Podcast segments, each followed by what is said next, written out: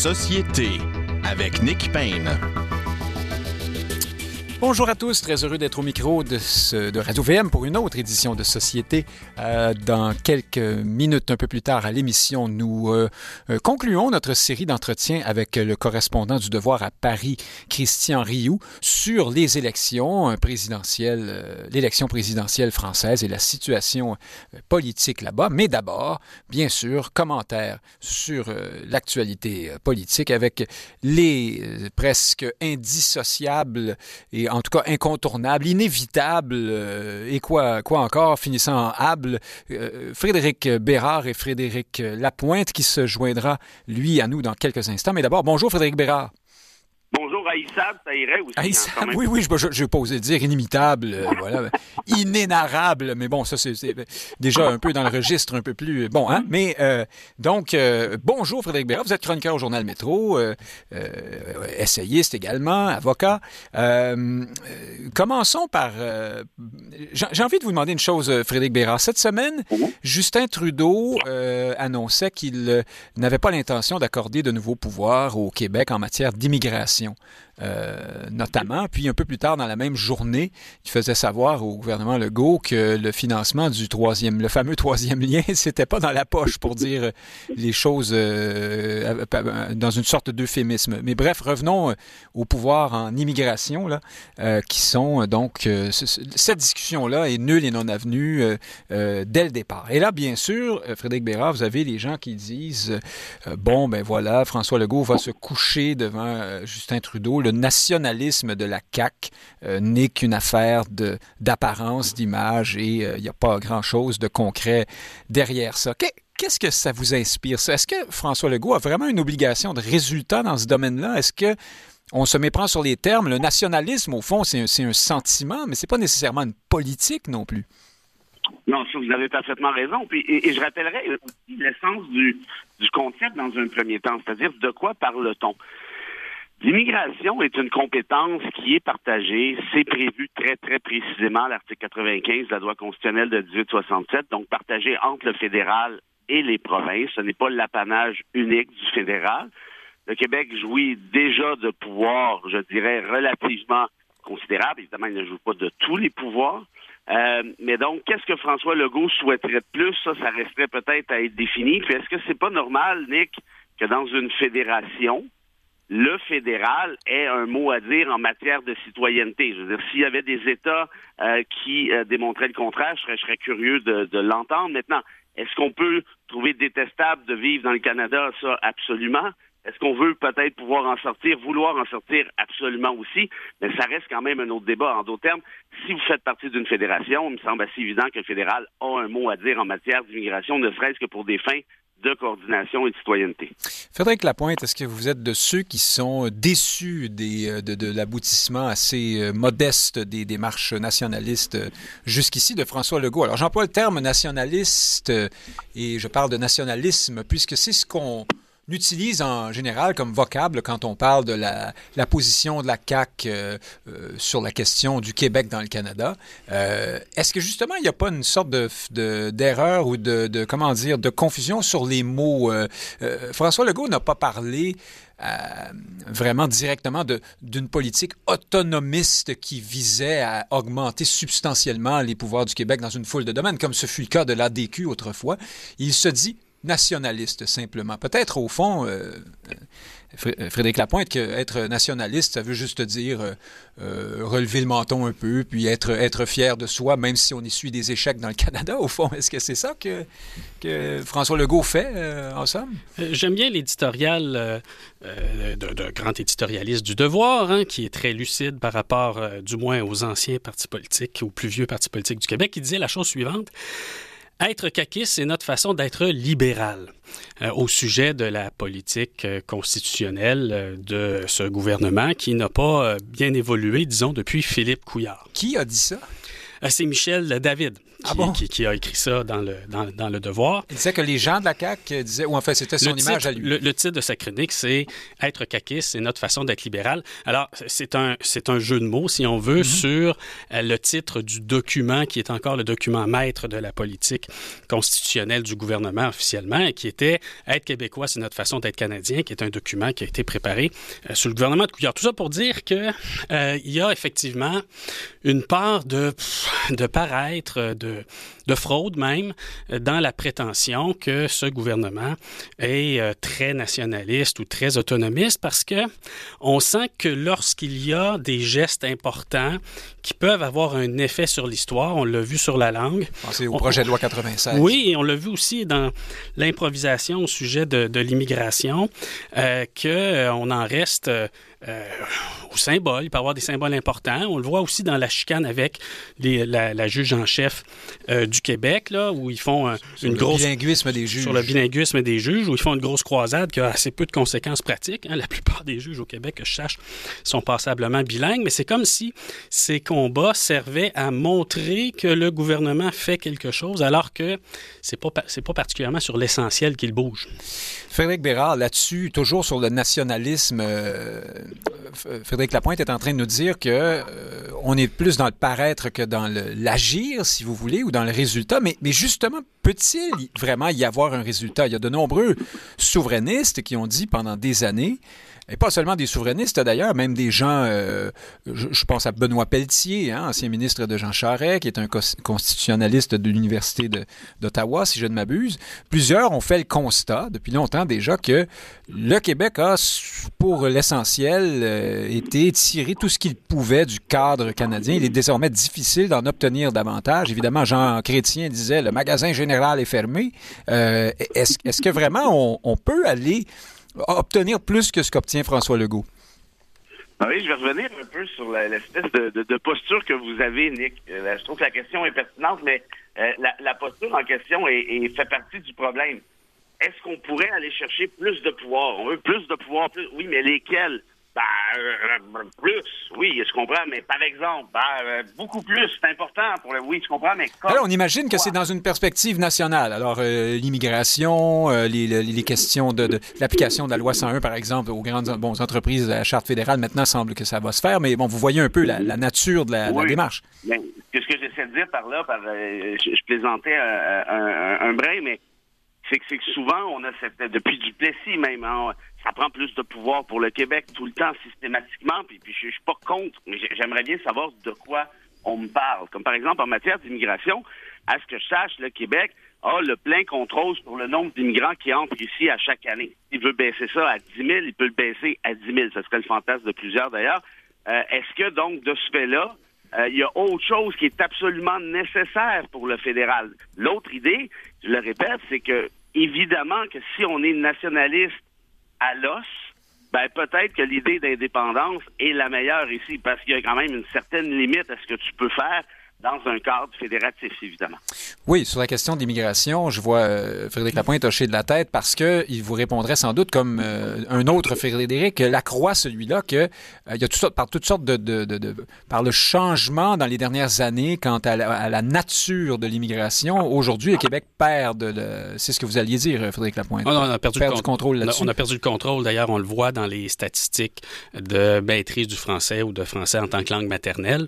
La raison étant que euh, l'immigration dite temporaire, que ce soit à travers le, travail temporaire ou à travers un séjour euh, pour études, eh bien, ces gens se réorientent vers euh, des demandes d'admission à l'immigration et donc la part de l'immigration qui est sélectionnée activement à partir de ses propres critères du gouvernement du Québec ben, a fondu comme neige au soleil. Donc, on a perdu un peu le contrôle, non pas parce qu'on a perdu des pouvoirs, mais effectivement parce que les circonstances ont changé. On, on peut avoir plus de pouvoir en matière d'environnement, ça a été discuté. On peut avoir même plus de pouvoir en matière de répartition de la richesse. Moi, je pense à l'assurance-emploi, par exemple. Euh, les centrales syndicales, longtemps, ont réclamé le rapatriement de l'assurance-emploi et à l'époque, ils n'ont pas été capables d'aller jusqu'au bout de leur logique parce qu'ils se sont dit on va perdre de l'argent finalement, fait qu'on veut peut-être pas, on va continuer à revendiquer, mais on ne le fera pas pour vrai. Or, on aurait dû le faire. Aujourd'hui, le taux de chômage au Québec est plus faible que dans le reste du Canada. Si ça se trouve, on envoie de l'argent à Ottawa pour financer les chômeurs des autres provinces. Donc, à un moment donné, il faut aller au bout de sa logique. On est capable au Québec de gérer ces choses-là. Il faut les revendiquer. On a un gouvernement pour faire ça. S'il ne le fait pas, euh, on va envisager de le remplacer. Mais avec quel rapport de force vous revendiquez ça? Euh, comment forcez-vous Ottawa euh, à céder, euh, autrement dit. Ben, écoutez, Jean Charest a été capable de faire céder euh, Stephen Harper sur le mensonge du déséquilibre fiscal. Vous êtes très fort. vous commencez euh, la phrase en, citant Jean, en parlant de Jean Charest. Oui, alors, alors, si Jean Charest a réussi à faire avaler ce mensonge à Stephen Harper, j'imagine que le grand premier ministre, qui est François Legault, devrait être capable, face au faible Trudeau, d'obtenir quelque chose. Encore faut-il le réclamer. Frédéric Bérard, restons sur le sujet Québec-Canada. Là, c'était le Québec dans le Canada. Là, ça va être un peu le Canada dans le Québec que vous avez une sorte de multiplication des partis euh, ouvertement fédéralistes, pro-bilinguisme, bref, des, des, subdivisions ou des versions améliorées du Parti libéral du Québec. Alors, on pense bien sûr à la démarche de Balarama Holness, cet ancien candidat à la mairie de Montréal, euh, pour lequel il fallait, à toute fin pratique, séparer Montréal du reste du Québec pour en faire une sorte d'État bilingue euh, dans l'État, qui aujourd'hui revendique donc la position fédéraliste plus, plus dure il, se désole de la mollesse du Parti libéral. On sait que euh, le scandale, euh, l'émotion est à son comble dans la communauté anglophone québécoise depuis cette, euh, histoire là de cours qu'on aurait voulu imposer aux étudiants anglophones, de cours en français. Trois cours en français, pas des cours de français, hein, c'est pas un cours de géographie en français, de mathématiques en français. Puis, alors qu'on nous avait dit depuis 20 ans, euh, les Anglos sont plus bilingues que nous, euh, c'est une vraie honte. Mais là, soudainement, tout le monde s'est mis à, courir dans tous les sens en disant faut pas faire ça, ils seront jamais capables de suivre les cours. Alors, il faudrait savoir, mais ça, c'est un autre problème. Bref, donc, plusieurs partis. Euh, vous avez maintenant Colin Standish du Parti canadien du Québec. C'est pour ça que je parlais du Canada dans le Québec, là, qui propose un Québec bilingue. Qu'est-ce que vous pensez de ça? Ça va pas très bien pour Dominique Anglade, non? Permettez-moi une petite parenthèse, tout juste avant de, de, répondre à votre question, pour faire le pont avec ce qui a été dit mhm. par euh, Frédéric. Il y a deux observations courtes sur la question de l'immigration et de la francisation. Je dis pas que le système est parfait, évidemment, mais je rappellerai qu'il y a une entente qui existe depuis 1979, qui est l'entente colonne-couture, qui permet au Québec d'avoir le premier choix en ce qui a trait à l'immigration francophone au Canada, ce qui est quand même pas rien. Pour le reste, est-ce qu'on peut passer le papier sablé à gauche et à droite? Peut-être? Deuxième chose, sur l'environnement, Frédéric, on pourrait réclamer la compétence euh, complète en la matière parce que c'est une compétence partagée. Euh, peut-être, mais moi je vous dirais que ça changerait absolument rien. Pourquoi? Parce que justement, le Québec a tous les pouvoirs possibles en matière environnementale. Rien ne l'empêche de faire ce qu'il a à faire. Maintenant, je ferme la parenthèse. Euh, et sur votre question, moi, je pense que beaucoup de, souverainistes ou d'anti-libéraux euh, du Québec qui, qui s'excitent le poil des jambes avec pas grand-chose euh, dans l'optique où euh, est-ce que la communauté anglophone québécoise va vraiment virer le dos au PLQ par rapport à 96, ben absolument pas. C'est n'importe quoi, ça, cette histoire-là. Oui, Holness va aller gruger, hein, je sais pas, le 2 du vote peut-être à gauche et à droite. Oui, ça va peut-être faire en sorte qu'à Westmount, le candidat libéral va rentrer à 94 au lieu de 96 habituel. Euh, mais pour le reste... Vous êtes conservateur. mais mais certains disent, euh, au contraire de vous, Frédéric Bérard, certains disent, et qui ne sont pas des souverainistes fiévreux, ils disent que ces partis-là pourraient faire la différence.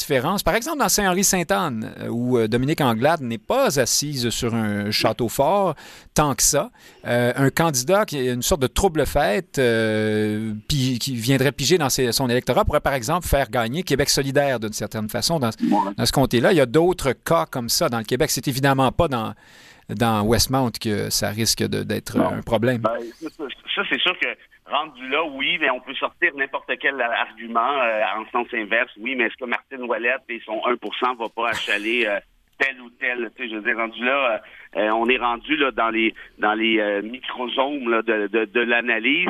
Est-ce que est-ce que Dominique Anglade, cela dit, la vraie question, c'est quelle est euh, la posture actuelle d'Anglade chez les francophones. Ça, c'est problématique. Pas, pas chez les anglos, ça, franchement, on s'en fout.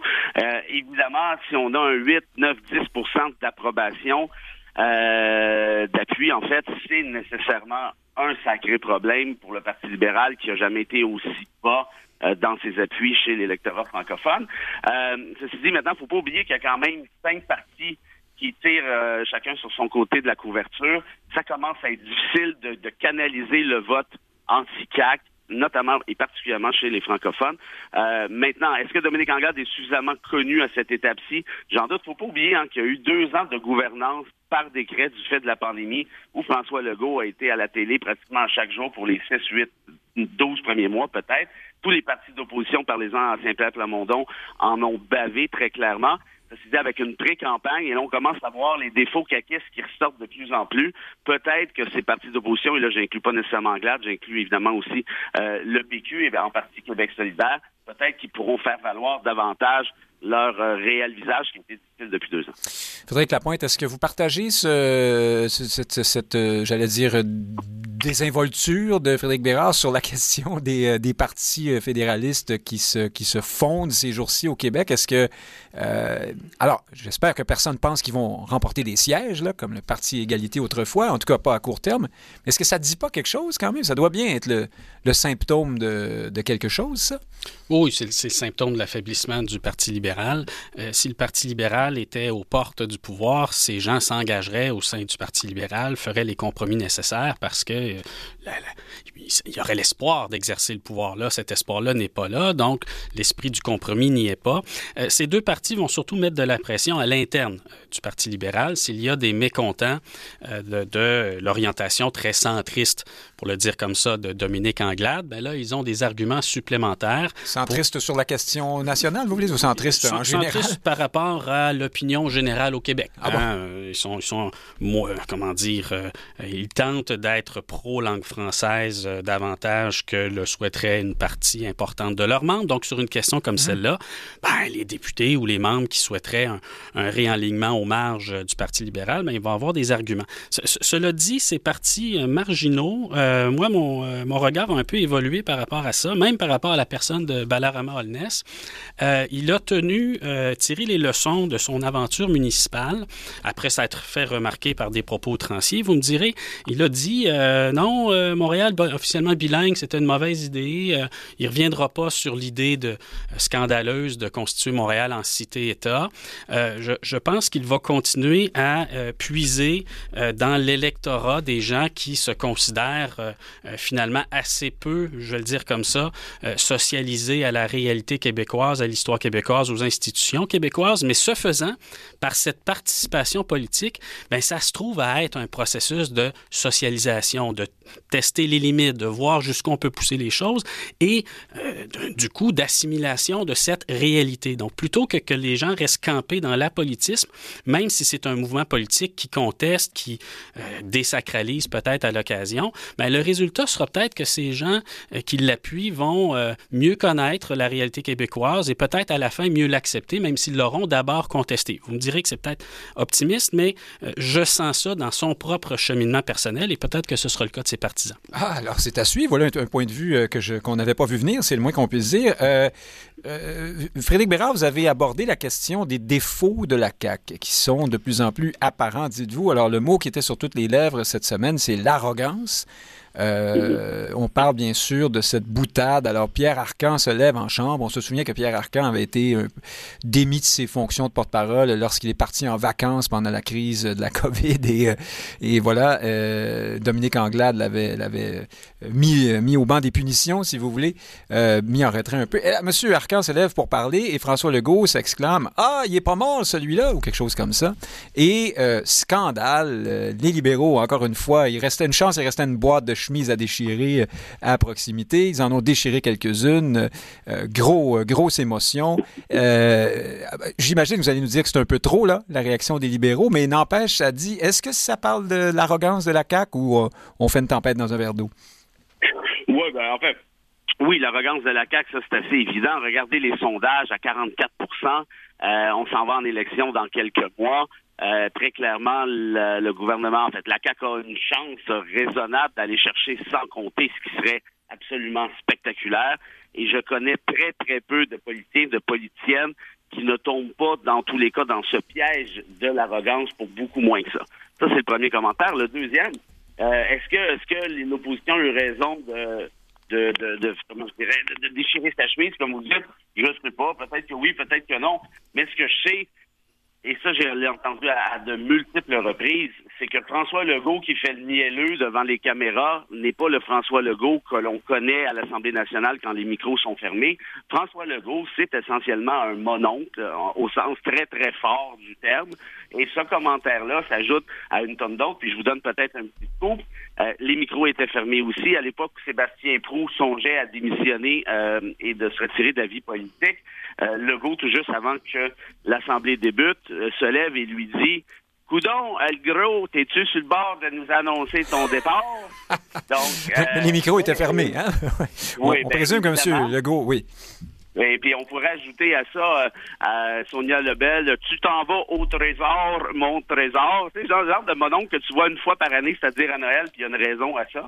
Euh, donc essentiellement, essentiellement, euh, il n'y a, a, pas de surprise pour tout quiconque connaît réellement le logo.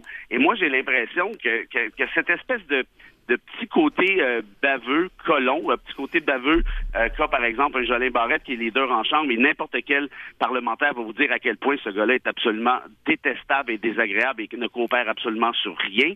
Ça, un jour, ça va finir. On, sait que vous le pensez, en tout cas, euh, depuis, oui, depuis temps qu'on vous écoute. Pense, mais, oui mais on, on, m'alimente très, très, très fréquemment. Alors, euh, ceci explique cela peut-être, mais tout ça pour dire que ceci, un jour, va, va, va euh, sortir des cadres de l'Assemblée nationale et chez la population, c'est à peu près comme n'importe quel réflexe. Hein. On aime, on aime, on aime, et là, très clairement, la population adore son gouvernement Legault. Ça, c'est assez spectaculaire.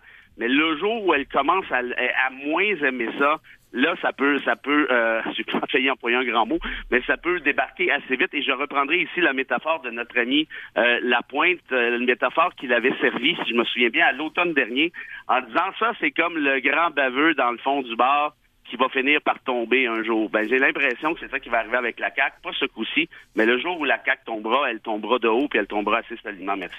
Les métaphores, euh, les métaphores touchant le, monde des bars euh, vous, vous marquent, euh, Frédéric Bérard. Mais, Frédéric Lapointe, l'arrogance. D'habitude, on s'excuse. François Legault s'excuse.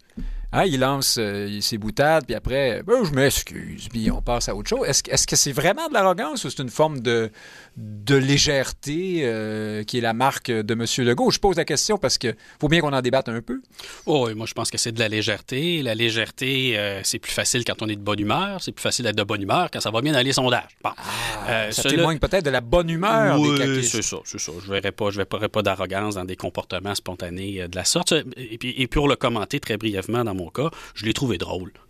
Je l'ai trouvé drôle. Ben, on comprend ce, côté-là, je le trouve drôle. Ce que voulait dire M. Legault, il l'a dit lui-même oh. après. Il a dit on, ne le voit plus, on l'entend plus. C'est oh. un bon parlementaire. Qu'est-ce que vous faites, Dominique Anglade? Évidemment, au fond, c'est une pique à Dominique Anglade. Oh, je voudrais pas l'interpréter. Je pense que c'était une occasion de faire une blague, puis qu'il a, surinterprété la chose, là, ce serait exagéré. D'ailleurs, je constate, euh, j'étais euh, au poste de Radio Canada. Hein, M. Masbourian avait deux commentateurs, une dont je me souviens plus le nom, puis euh, M. Jeunet, je pense, là, qui fait pas son âge.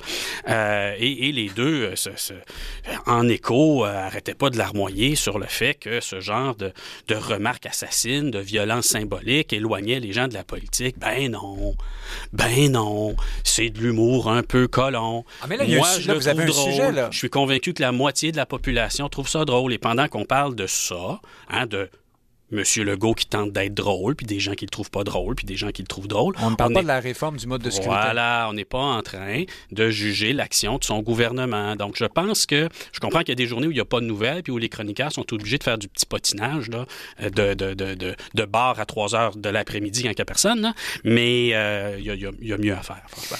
Euh, on y revient dans, un instant à, cette réforme euh, qui n'arrivera pas, dont, dont M. Legault a été très habile à ne pas parler cette semaine en faisant des blagues sur M.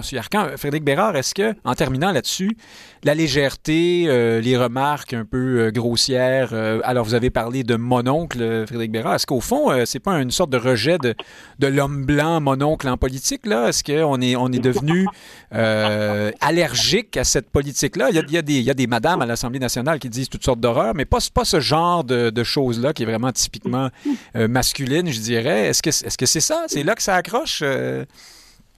Euh, c'est une bonne. Ah, ben là, vous réagissez comme un mononcle vous-même, hein? Euh? non, mais de dire que, euh, ouais, que ce serait l'espèce de. Ce, serait symptomatique de cette espèce de courant woke euh, qui est en train de gangréner nos Ben, sociétés. Pas nécessairement. Allons au-delà du wokisme. Là. Il y a une sorte de féminisation pour le meilleur, d'ailleurs, et peut-être pas toujours pour le, pour le meilleur non plus euh, de notre société. Euh, alors, une sorte de, de, de comment dire, euh, de- on, on rend les choses plus douces, plus, Un nouveau conformisme. là, moins agressif. Ouais, peut-être. OK. Ben oui, clairement, on vit dans un nouveau conformisme, ça, c'est certain. Mais euh, question peut-être pour répondre à votre euh, à la vôtre. C'était Dominique Anglade qui avait dit euh, la même chose euh, d'une. euh, Mais justement, oui. On n'imagine pas Véronique Yvon, disons, euh, dire Coudon le gros. euh. Moi, je l'aurais trouvé Non, drôle aussi. Disons, disons que Dominique Anglade dit à Marguerite Blais, elle est pas morte, elle. Oui, je- Mais là, franchement, vous y, vous y allez fort un peu, là, parce que là, c'est la Ah oui, ministre des? Aînés.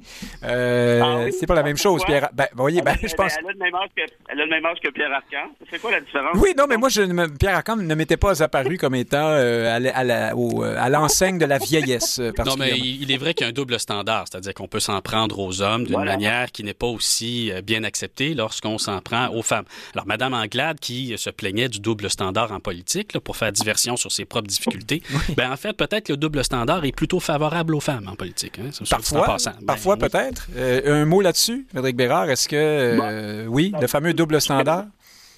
en fait, euh, Frédéric, je pense qu'il a raison. il a raison en disant que si c'était la femme qui en était victime, mon exemple de, de Marie Riblet était nécessairement euh, euh, choisi dans ce cadre-là. Ce serait, ce serait, ce serait drôlement pire.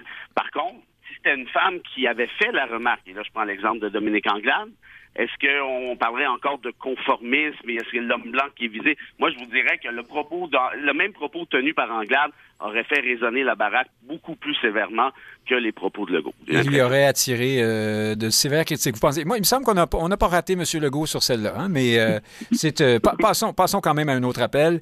Toujours, c'est vraiment le festival François Legault ce midi. Donc, justement, M. Legault faisait ses sparages et on a un peu moins parlé que ne l'aurait souhaité Pascal Bérubé du Parti québécois, qui est celui qui a amené le sujet de l'abandon pur et simple de la réforme du mode de scrutin. François Legault avait s'était assis avec les autres partis d'opposition lorsqu'il en était lui aussi pour signer ce document formel dans lequel il s'engageait à mettre en œuvre la réforme du mode de scrutin. Euh, et là, ça ne s'est pas fait et on dirait même que François Legault a saisi la balle cette semaine pour s'assurer de bien fermer ce dossier-là à tout jamais en disant on s'était engagé à déposer le projet mais à ne pas le réaliser, ce qui est une farce monumentale, mais peu importe. Et, euh, et on comprend que c'est- fini, c'est terminé. Euh, Est-ce qu'il y a là légèreté, arrogance ou euh, autre chose, Frédéric Bérard?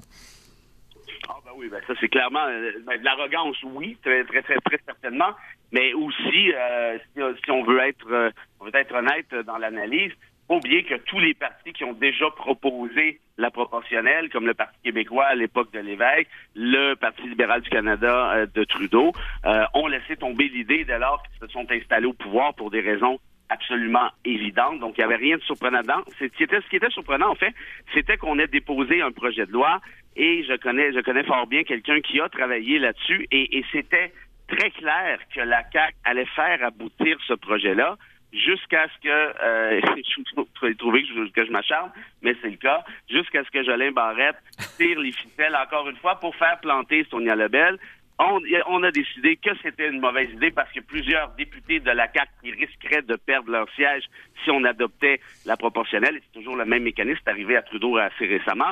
Ah Donc, oui, ça au Parti québécois que- autrefois aussi. euh, oui, c'est ça, exact. Donc, est-ce que c'est de l'arrogance? Euh, en partie, oui. Et est-ce que là, François Legault est en train de, de est sur le point de réaliser son, son wet dream, passez-moi l'expression, d'obtenir son sans compter et pouvoir dire, ben, le chef de la nation, je vous l'ai déjà dit, c'était moi, maintenant c'est confirmé, merci et bonsoir. Peut-être bien, c'est le même gars qui, qui dirige par décret depuis maintenant deux ans, rappelons-le. Donc, de ce fait-là, oui, c'est de l'arrogance. Oui, c'est dangereux, démocratiquement parlant. Oui, on alimente le cynisme euh, envers la politique, encore une fois, alors que le scrutin proportionnel, même s'il n'est pas parfait, aurait constitué un, un antidote à tout le moins léger.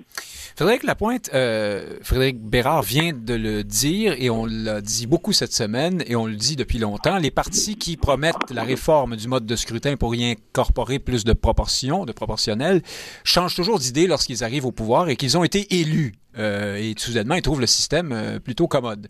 Euh, et bien sûr, ça devient difficile de dire à une partie de votre caucus, vous allez peut-être perdre votre siège aux prochaines élections si nous réformons le, le mode de scrutin. Mais se pourrait-il que euh, François Legault, on sait qu'il lit des livres. Frédéric Bérard ne, nous croit pas là-dessus, mais il paraît qu'il lit des livres. Il aurait peut-être lu celui de Christian Dufour, qui s'adresse aux nationalistes, dont est M. Legault, en disant attention, la réforme du mode de scrutin serait une erreur funeste du point de vue du pouvoir francophone au Québec, si vous voulez. Ça, ça ferait, ça affaiblirait l'État national des Canadiens français du Québec, si vous voulez, pour le dire comme ça. Euh, est-ce qu'il est que se pourrait que François Legault ait découvert ce point de vue-là entre-temps et qu'il ait euh, tout simplement changé d'idée sur cette question-là? D'ailleurs, je fais remarquer en terminant à nos auditeurs que le parti au pouvoir qui est allé le plus loin dans sa volonté de réformer le mode de scrutin, ce sont les libéraux. Et ce sont incidemment ceux qui, euh, selon la théorie de Christian Dufour, bénéficieraient davantage d'une réforme du mode de scrutin puisque leur vote cesserait d'être concentré, par exemple, dans l'ouest de Montréal. Oui, disons les libéraux euh, plus centristes, hein, ceux qui veulent avoir une assise là, dans l'ensemble du Québec. Mhm. Mais oui, euh, je, pense que la réforme euh, du mode de scrutin a de très nombreux et très audibles partisans, mais c'est pas un sujet qui déplace les foules, et c'est pas un sujet qui déplace les foules en particulier hors de Montréal. la hein, promesse a été faite quand même. La promesse a été faite, mais c'est un, c'est un système là, qui n'a pas, disons que c'est pas l'article 1 de très grand nombre d'électeurs, donc c'est facile à, promouvoir pour avoir de l'attention lorsqu'on est dans l'opposition, et c'est facile à abandonner euh, lorsqu'on est au pouvoir, en particulier euh, quand il y a une bonne éclipse médiatique, hein, et la pandémie a été euh, cette éclipse médiatique. Mais un, commentaire sur le fond, je reviendrai à Pascal Bérubé ensuite. il est vrai que lorsqu'on se dote de systèmes politiques dans lesquels on doit établir un consensus difficile pour avancer et multiplier les gouvernements minoritaires, on peut penser que c'est poser une exigence à l'établissement d'un consensus et d'une direction politique, bien, ça peut fragiliser la communauté qui en est l'objet. Euh, les gens qui ont envie de faire un peu de recherche historique, là, en ce beau samedi ensoleillé, iront regarder la Pologne, Congress Poland, on dit en anglais, la Pologne de, euh, plus large qui avait un Parlement où il fallait que tous les délégués au Parlement soient d'accord pour qu'une décision se prenne. Euh, il a été très facile aux puissances étrangères de la Pologne de s'acheter un député, ça et là, et d'avoir en pratique un pouvoir de veto sur la politique de cette Grande Pologne. Le résultat, c'est que la Grande Pologne, au bout de quelques années, mais il n'y en avait plus de Grande Pologne parce qu'elle était incapable de prendre des décisions politiques. Donc ça, c'est pas un argument banal que celui euh, de euh, Christian euh, Dufault. Dufault, voilà, son nom m'échappait. Maintenant, au sujet du Parti québécois et de Paul Saint-Pierre Plamondon et, de Pascal, Pascal sur ce sujet, je pense qu'ils se saisissent de la promesse non réalisée de la réforme du scrutin, d'une part pour dire euh, ce gouvernement ne tient pas ses promesses, hein, ce qui est correct quand on est dans l'opposition, mais aussi pour faire la promotion de leur propre survie. Hein. Dans le fond, ce qu'ils disent aux électeurs, c'est attention, euh, on a besoin de, l'opposition euh, à Québec, on a besoin que les parti demeure représenté à Québec. Et ça, de facto, ben, les électeurs peuvent le faire. Hein. Ils ont qu'à reconduire, par exemple, Pascal Bérubé à Matane et ils vont avoir quelqu'un qui va se lever à, l'Assemblée nationale pour poser des questions difficiles à son ami, hein, par ailleurs, François Legault. Donc, c'était de la bonne politique. Je, dis ça parce que des gens les ont raillés en disant Ah, le PQ parle d'un sujet qui n'intéresse pas les gens. Attention, là. Oui, ben, on, a dit aussi, le PQ en parle soudainement parce qu'il se rend compte que sans la proportionnelle, il risque de disparaître. Oui, mais non, c'est ça. Il faut pas. Euh, je, comprends qu'on peut avoir ce, biais un peu misérabiliste, mais non. Ce serait peut-être pas ça parce que M. Bérubé sait bien qu'il n'y aura pas de réforme de toute façon. Exact, exact. Donc, il s'agit essentiellement de dire à la population euh, il y a de l'opposition, élisez-la parce que le système euh, de scrutin fait en sorte qu'il faut que vous fassiez un effort pour qu'on soit encore là. C'est un peu ça le message. Frédéric Bérard, sur ce sujet-là, sur le fond, nous n'en avons pas souvent discuté à l'émission. Est-ce que, est-ce que vous souhaitez la proportionnelle? Est-ce que vous entendez ceux qui disent, notamment que euh, un des défauts qu'on reproche au système actuel, c'est celui de, ne jamais être capable vraiment d'être représenté, de voter pour ce, ce qu'on aime euh, précisément. On est obligé de voter pour des gens qui font des compromis en allant dans des sous de grands parapluies, les deux ou trois partis les plus importants. Mais d'autres répondent, oui, mais dans un système plus proportionnel, c'est après le vote que les partis font des ententes entre eux et soudainement, ça peut nous mener à là où on ne voulait pas du tout aller non plus en votant. Qu'est-ce que vous en pensez? Ben, évidemment, il n'y a pas de système parfait. Euh, évidemment, il faut voir aussi de quel type de proportionnel euh, on parle aussi, parce qu'il y a plusieurs modèles dans le monde. Euh, je parlais des libéraux, pardon, juste pour clarifier ce que je disais tout à l'heure. Ils ont, lorsqu'ils étaient au pouvoir, ils ont mandaté le directeur général des élections du Québec pour préparer les choses. Ils étaient allés jusqu'à choisir le système. Ce, ça aurait été un système proportionnel mixte compensatoire, donc une mm-hmm. sorte de d'hybride entre notre, notre système actuel auquel on ajouterait un certain nombre de députés euh, élus à la proportionnelle, si on veut. Ouais, ben, en fait, oui, puis, puis de ce que j'ai compris, c'est un peu ce qui était euh, euh, dans les cartons de Tonia Lebel lorsqu'elle préparait justement la, réforme en question avec quelques variantes. moi, moi, moi, je suis absolument en faveur, Nick, pour des raisons qui me semblent assez évidentes dans l'optique où, dans notre système actuel, tout à l'heure, Frédéric disait en région, ça intéresse encore moins les gens. Ça, vous voyez, je suis vraiment pas sûr de ça. Je dirais même que c'est l'inverse probablement. Parce que si vous habitez dans une région X, euh, ben, vous risquez d'avoir, dans certains coins en tout cas, risquez d'avoir le même parti euh, au pouvoir, si je peux dire ça comme ça, entre guillemets, pendant très, très, très longtemps. Et ça décourage le vote citoyen, ça décourage l'engagement aussi. Euh, est-ce que, bon, la crise de Dufour est pertinente?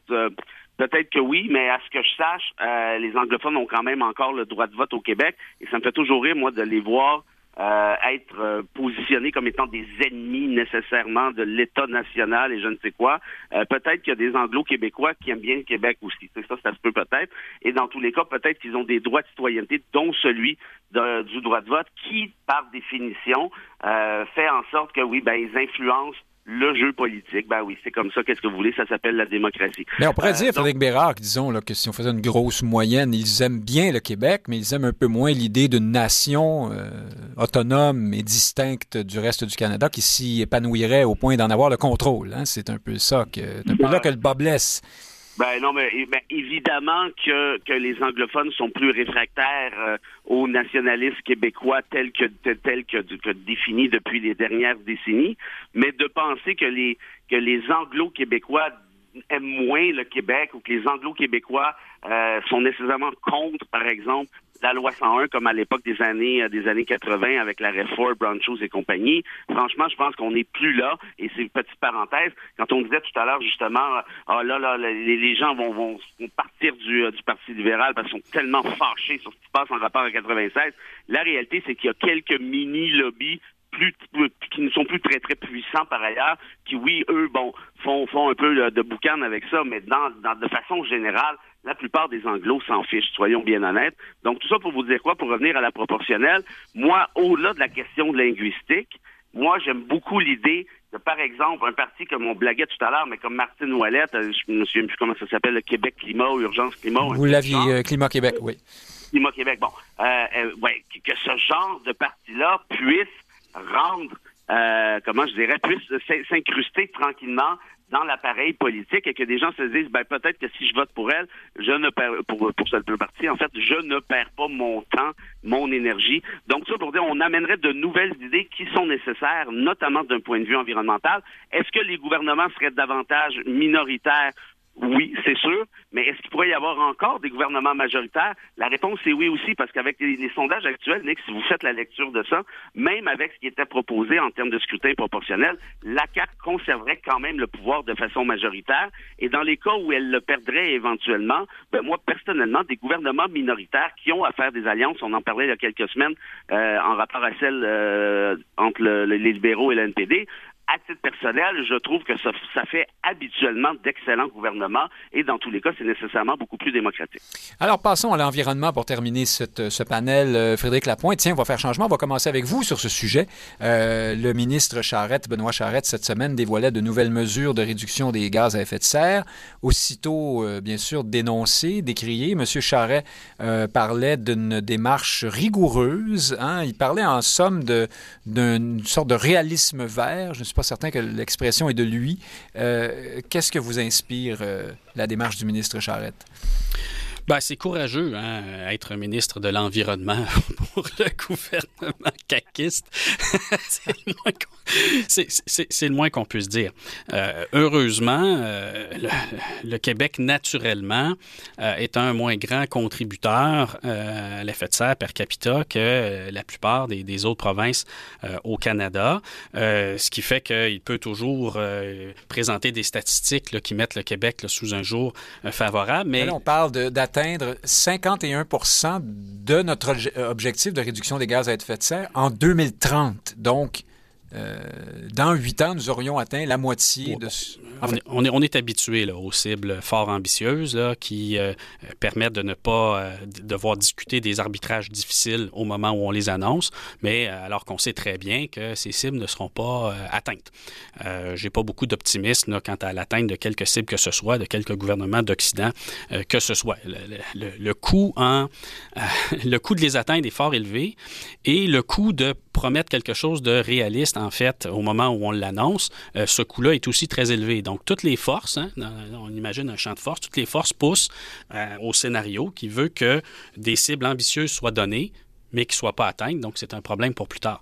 Euh, je pense qu'on est encore dans, dans, ce scénario. Les vraies discussions, les vraies prises de position difficiles de la CAQ en la matière seraient de réduire nos efforts d'infrastructure pour soutenir la circulation routière, parce que chaque route fait en sorte qu'on dépense beaucoup de crédit CO2, si on veut, là, du béton hein, pour mhm. euh, les construire, encore plus que si c'est un tunnel. Et on favorise également, lorsqu'on développe l'infrastructure routière, l'utilisation de la voiture. Donc, euh, et même si les voitures deviennent un peu plus électriques au fil du temps, là, ben, on n'est pas sorti de l'essence euh, ni dans le camionnage, ni dans le déplacement de, de personnes. Donc, malheureusement, ce n'est pas le gouvernement qui nous fera faire un grand bond en avant en matière d'environnement. Frédéric Bérard, je parlais des, commentaires, des, réactions qu'a suscité euh, la sortie de M. Charette. Reste que, je pense par exemple à Rémi Nadeau dans le Journal de, de Québec, euh, euh, lui, sans encenser M. Charette, il, le critique plutôt, il dit tout de même que M. Charette aurait pu être beaucoup plus jovialiste et mettre des lunettes euh, roses comme on le fait à Ottawa, par exemple, pour faire mieux paraître encore sa, sa réforme. Autrement dit, il euh, loue tout de même une sorte de, de sobriété euh, dans l'action. Est-ce que vous êtes d'accord avec ça? oui, effectivement, j'ai planté allègrement Steven Guilbeault il y a ça quelques semaines à votre micro, justement pour ceci, le gouvernement Trudeau en son ensemble. mais je vous dirais que si Charette choisissait une voix autre que celle de la sobriété, euh, il se mériterait lui aussi une sacrée claque en arrière de la tête. Parce qu'il faut quand même pas être dupe. Il y a deux jobs absolument inutiles dans ce gouvernement-là, et Charette a le privilège d'exercer les deux, c'est-à-dire ministre de l'Environnement et ministre de la lutte euh, au racisme. Alors, merci oh, à Benoît Charette, espèce de pantin inutile. Vous êtes tellement euh, intersectionnel. Oui, absolument, mais il faut compenser à votre show, qu'est-ce que vous voulez. Oui, c'est ça. Mais, mais, autrement, moi, moi, c'est dommage, mais, mais Frédéric l'a dit un peu, non, l'environnement, c'est pas ça qui va changer. C'est pas ce gouvernement-là qui va changer les choses, on sait très bien. Euh, et, et, pour corriger, ben, peut-être pas corriger, mais peut-être préciser euh, ce que Frédéric a dit, euh, parce que c'est facile de dire, ah, ben, les autres provinces polluent plus que nous. Bon, évidemment, on a l'hydroélectricité qui est beaucoup moins polluante, tant mieux pour nous, mais reste que les Québécois, per capita, évidemment, polluent deux fois plus que les Chinois, deux fois plus que les Chinois et six fois plus que les Indiens. Et je parle évidemment des habitants de l'Inde. Là, vous nous dites euh, ça, vous, assis dans votre F-150, hein, c'est ça? non, assis euh, Sur, mon divan actuellement, le soleil euh, en plein visage, en espérant peut-être qu'un jour ce soit une espèce de d'énergie quelconque qui me soit qui me soit comment rendue accessible par le gouvernement. Mais tout ça pour vous dire quoi? Pour vous dire que je pense qu'on a un examen de conscience à faire au Québec ce gouvernement-là va nous aider? Non. Moi, je pense que ça passe maintenant par les tribunaux. Il y a un projet de loi, il y a un, amendement euh, législatif très intéressant qui a été déposé par Isabelle Melançon cette semaine sur la question de rendre justement l'environnement comme étant une espèce de de droit euh, supra-législatif. Alors peut-être que c'est la, euh, la, la, voie de l'avenir parce que très clairement, d'un point de vue politique, tant à Ottawa qu'à Québec, on peut oublier ça. Alors Frédéric Bérard, Frédéric Lapointe, toujours un plaisir de vous entendre. Merci et euh, j'espère à samedi prochain. À la prochaine. Merci à vous deux. Dans un instant, chers auditeurs, Christian Rioux, correspondant du Devoir à Paris, est avec nous. Il est à Paris et il nous parle de la situation politique Ah, il n'est plus avec nous. Euh, nous avons perdu la ligne. Paris, qu'est-ce que vous voulez? C'est loin. Je vois euh, Frédéric Lapointe qui remet ses écouteurs à l'instant. Je vais pouvoir vous, parler un instant de, toujours sur le sujet de l'environnement, des conservateurs, la course à la direction du Parti conservateur, une course dans laquelle on est, mais alors là, vraiment dans une sorte de surenchère à la baisse sur les mesures environnementales. Euh, Monsieur Charret, parmi d'autres candidats, propose de ressusciter GNL, hein, le fameux projet gazier. Qu'est-ce que vous euh, Qu'est-ce que vous en pensez? Euh, est-ce que c'est une sorte d'effet Poilièvre sur la campagne? Monsieur Poilièvre, lui, qui a dit il faut même qu'au Québec, ce, sujet de GNL soit dans la prochaine campagne électorale fédérale. On imagine qu'il veut faire relayer ça ici par son ami Duhem. Oui, on avait prédit à cette antenne que la guerre en Ukraine et le problème de l'approvisionnement de l'Europe en gaz naturel. Ah, c'est le prétexte, justement, des. Euh, oui, c'est un prétexte, mais c'est plus qu'un prétexte. C'est-à-dire que c'est la principale logique d'affaires et c'est le principal motif géopolitique. Là. Il faut supposer après ça, hein, ben, il y a une logique d'affaires, il y a la géopolitique d'un côté et il y a l'environnement de l'autre. Est-ce que c'est un, prétexte ou c'est la tendance au Parti conservateur? Parce que euh, GNL, là, ça, va falloir, ça va falloir 10 ans avant que ça marche, ça, si, vraiment... Euh, oui, oui, tout à fait, tout à fait. Euh, ce, serait fort, ce serait fort long, mais il reste qu'il y a un réel besoin énergétique, une réelle opportunité financière et un réel enjeu géopolitique. Mais une fois qu'on a dit ça, ben, c'est nous qui déterminons nos priorités et je pense euh, qu'au Québec, euh, on, peut être sensible à l'approvisionnement en gaz de la, j'allais dire la République fédérale d'Allemagne. Ça, ça, trahit mon âge, mais de, l'Allemagne réunifiée depuis. Mais je pense pas qu'on va sacrifier les belugas euh, du fjord du Saguenay pour, pour ça. Donc, ils peuvent, ils peuvent faire le discours. Là, ça leur permet de. Ah, c'est pour consommation interne, au fond. Moi, je pense que c'est pour consommation interne parce que ce projet ne sera pas. Je serais très étonné que, que ce projet soit relancé. Il rencontrerait par ailleurs beaucoup d'obstacles hein, parce qu'il s'agit de passer un pipeline de gaz là, peu près au milieu du Québec, à travers le territoire Atikamekw. Pas sûr que les Atikamekw seraient enchantés de ça. Frédéric Lapointe, vous êtes de nouveau remercié, mais juste pour cette semaine. Hein, on vous reprend la semaine prochaine. Euh, pendant qu'on a Christian Rioux, donc correspondant du Devoir à Paris, nous le rejoignons immédiatement. Bonjour, Christian Rioux bonjour, Nick. Alors, ce sont les vents printaniers qui coupent la ligne. Euh, merci d'être avec nous. Euh, Christian Rioux, donc, le vote a eu lieu. Emmanuel Macron remporte une, victoire confortable, hein, il faut bien dire. Euh, Absolument. Qu'est-ce que c'est, donc 57 58 oui. Oui, contre donc 42, 43 pour Marine Le Pen. Madame Le Pen qui célèbre une espèce de victoire morale, comme on dit au Québec, hein, parce que c'est quand même un gros progrès si on, on compare le résultat de Mme Le Pen avec celui qu'elle avait obtenu en 2017. Mais euh, mhm. vous, euh, Christian Rioux, vous écrivez dans Le Devoir que c'est quand même une défaite humiliante pour elle et que la France est dans de beaux draps après cette élection. Qu'est-ce que vous voulez dire? Oui, écoutez, c'est une drôle d'élection. En fait, les, les gagnants n'avaient pas l'air heureux. 58 euh, il y a beaucoup de chefs d'État, beaucoup de chefs de gouvernement qui rêveraient de, de ça. Hein. Il n'y a pas beaucoup de pays où on gagne avec 58 Pourtant, le soir de l'élection, euh, au Champ de Mars, euh, les militants n'avaient pas l'air très, très heureux. Même Emmanuel Macron avait pas l'air de, de, de, célébrer. Il avait l'air même très, très préoccupé. Et de l'autre côté, Marine Le Pen, les militants, évidemment, étaient très déçus. Je pense que c'est une défaite quand même euh, assez humiliante parce que les militants du Rassemblement national y croyaient cette fois-ci. Ils sentaient que c'était possible.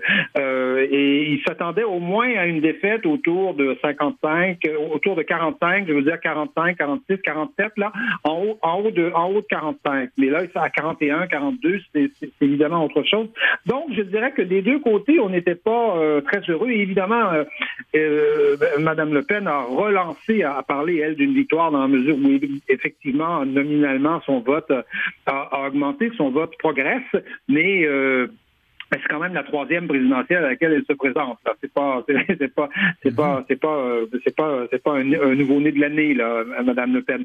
Donc c'est une étrange, c'est une étrange élection après laquelle on se retrouve dans une France où euh, une partie des gens a voté pour Emmanuel Macron, une partie a voté pour euh, pour ne pas élire Madame Le Pen, mais où on se retrouve avec un président en fait dont on n'a strictement aucune idée de ce qu'il va faire. Je peux vous dire qu'aujourd'hui, euh, promenez-vous dans la rue, demandez aux Français qu'est-ce que va faire le président? Sera-t-il de gauche? Sera-t-il de droite? Personne ne le sait. Donc, Emmanuel Macron ne loge pas à l'enseigne d'un projet politique très précis, euh, identifiable, intelligible.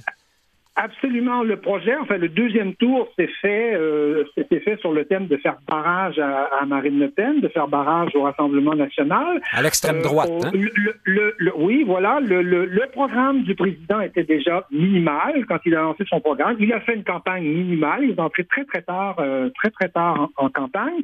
Et euh, on peut citer quelques petits éléments de son programme, un certain nombre de mesures euh, pour, pour améliorer le pouvoir d'achat, la retraite à 65 ans. Euh, mais vous savez, les Français, vous, vous leur parlez dans la rue, ils aurez énormément de misère à vous dire qu'est-ce que va faire ce président. Et dans la mesure où, dans le fond, c'est un président qu'on pourrait dire bien élu, mais élu par défaut, quelque part, c'est-à-dire euh, il n'y a pas eu d'alternance parce que euh, les gens n'ont pas voulu élire Marine Le Pen, n'ont pas voulu mettre le, Rassemblement national au pouvoir à cause de, à cause à la fois de toute la campagne de peur autour de, Marine Le Pen, mais aussi à cause des incohérences de son programme, un programme un peu de briques et de broc, hein, on, pourrait dire. Je, prends l'exemple de la retraite à 65 ans. C'est peut-être le, peut-être l'élément du programme d'Emmanuel Macron le plus euh, qui ressort, hein, qui ressort. Oui, euh, qui a été assez contestée aussi, oui. Elle est à, oui, elle est à 62 ans, elle est à 65 ans. Euh, il veut la porter à 65 ans. On pourrait penser qu'un président qui est élu à 58 euh, va faire passer ça comme, comme une lettre à la poste. Absolument pas. Absolument pas. Il y a une, il y a une, il y a une majorité de Français qui est contre la retraite à 65 ans. Il y a même un parti qui a fait à peu près 22% qui est suivi, qui, est la France insoumise, la, la, la, la droite, la, gauche radicale de de Jean-Luc Mélenchon, qui lui veut la ramener à 60 ans. Euh, et donc, il y, a, probablement autour de 55-60% des Français, peut-être un peu plus même, qui ne veulent pas que euh, Emmanuel Macron, euh, récemment élu, élu avec 58 des voix des voix des voix des Français, euh, fasse peut-être la principale proposition de, son programme. Je vous donne cet exemple on, ont... pourrait, prendre tout le programme d'Emmanuel ben Macron et, on se retrouverait dans cette situation-là. Donc, ben, ça illustre bien ce que ce que vous disiez, c'est qu'ils ont voté pour lui en partie, mais c'est surtout parce qu'ils votaient contre Marine Le Pen, autrement dit. Absolument, absolument. Par, par quelque part, il est élu par défaut et il, il, je dirais qu'il est plus qu'élu par défaut d'une certaine façon parce que Emmanuel Macron, euh, son dernier mandat, avait commencé son mandat plutôt euh, plutôt euh, plutôt à gauche, l'a terminé plutôt à droite, a fait une campagne de premier tour plutôt à droite et a fait toute sa, sa campagne de deuxième tour à gauche. je peux vous dire qu'on en a le tournis. Hein, et en, ce moment, c'est la première fois. En fait, j'ai couvert quand même quelques élections, quelques élections présidentielles en France. C'est la première fois où les, les journalistes sont incapables de, sortir une liste sérieuse de premiers ministres, parce que la première tâche en ce moment d'Emmanuel Macron, sa tâche euh, principale euh, actuellement, c'est de, se trouver un premier ministre et donc de, former un, gouvernement. Et pour une des rares fois, ça va prendre à peu près deux semaines, peut-être deux semaines et demie pour arriver à faire ça. Vous voyez la difficulté de l'exercice et vous interrogez des journalistes de gauche, des journalistes de droite, des journalistes d'expérience, vous leur demandez ça sera qui le premier ministre? On, on vous sort trois, quatre noms, mais euh, vaguement. Tout ce qu'on peut vous dire, c'est que ça a de très fortes chances d'être une femme. Ce sera quelqu'un qui va être porté probablement sur l'écologie parce que euh, il, a dit que le, premier ministre serait euh, le premier responsable du dossier écologique et, des, réformes dans ce domaine. Mais c'est à peu près tout ce qu'on tout ce qu'on peut dire là-dessus. Et personne n'a aucune idée de qui sera le de qui sera le premier ministre et surtout de, de, quelle de quelle quelle sera son orientation. C'est-à-dire, il pourrait être de gauche, il pourrait être de droite.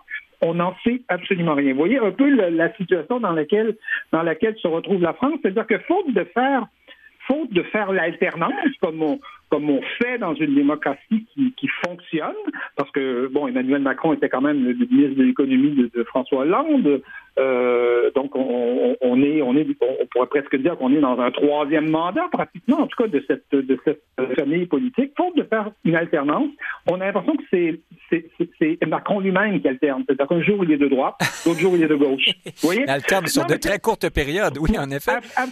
absolument, voilà. Euh, donc, euh, alors, on a beaucoup parlé, de, et vous en avez parlé vous-même il y a quelques instants, de cette espèce de barrage médiatique et politique euh, et les épouvantails, la peur, l'extrême droite et tout, dont on s'est servi contre Marine Le Pen. Au-delà de ça, est-ce, est-il possible qu'on exagère ce phénomène et que les Français aient tout simplement jugé que Mme Le Pen n'est pas une personne digne d'être président de la République pour diverses raisons? Peut-être qu'on ne lui trouve pas la crédibilité, la compétence ou que sais-je encore pour occuper ce, poste? Euh, écoutez, je, je, pense, je pense qu'il y a les deux. Il y a, une partie de la France qui fait barrage. Euh, qui, qui, ne veut même pas s'interroger, je dirais, quelque part sur le, programme de, du Rassemblement national ou sur la, personnalité de, de, Marine Le Pen. Il y a, il y a, il y a des gens qui, euh, qui s'identifient à elle. Hein. Ça, pense que ça, il faut le dire. Il y a toute une partie de la France qui se, qui, euh, qui, est, pas la France la plus politisée. On est vraiment dans le peuple, la hein, oui. La plus ordinaire, oui, absolument. Là, il y a des gens qui s'identifient à elle. C'est-à-dire que euh, pour eux, c'est, euh, c'est vraiment une identification. Ils se reconnaissent chez elle. Quand elle parle, ils, ont l'impression de t'entendre parler. C'est, elle, les représente là, mais, mais vraiment sur le terrain.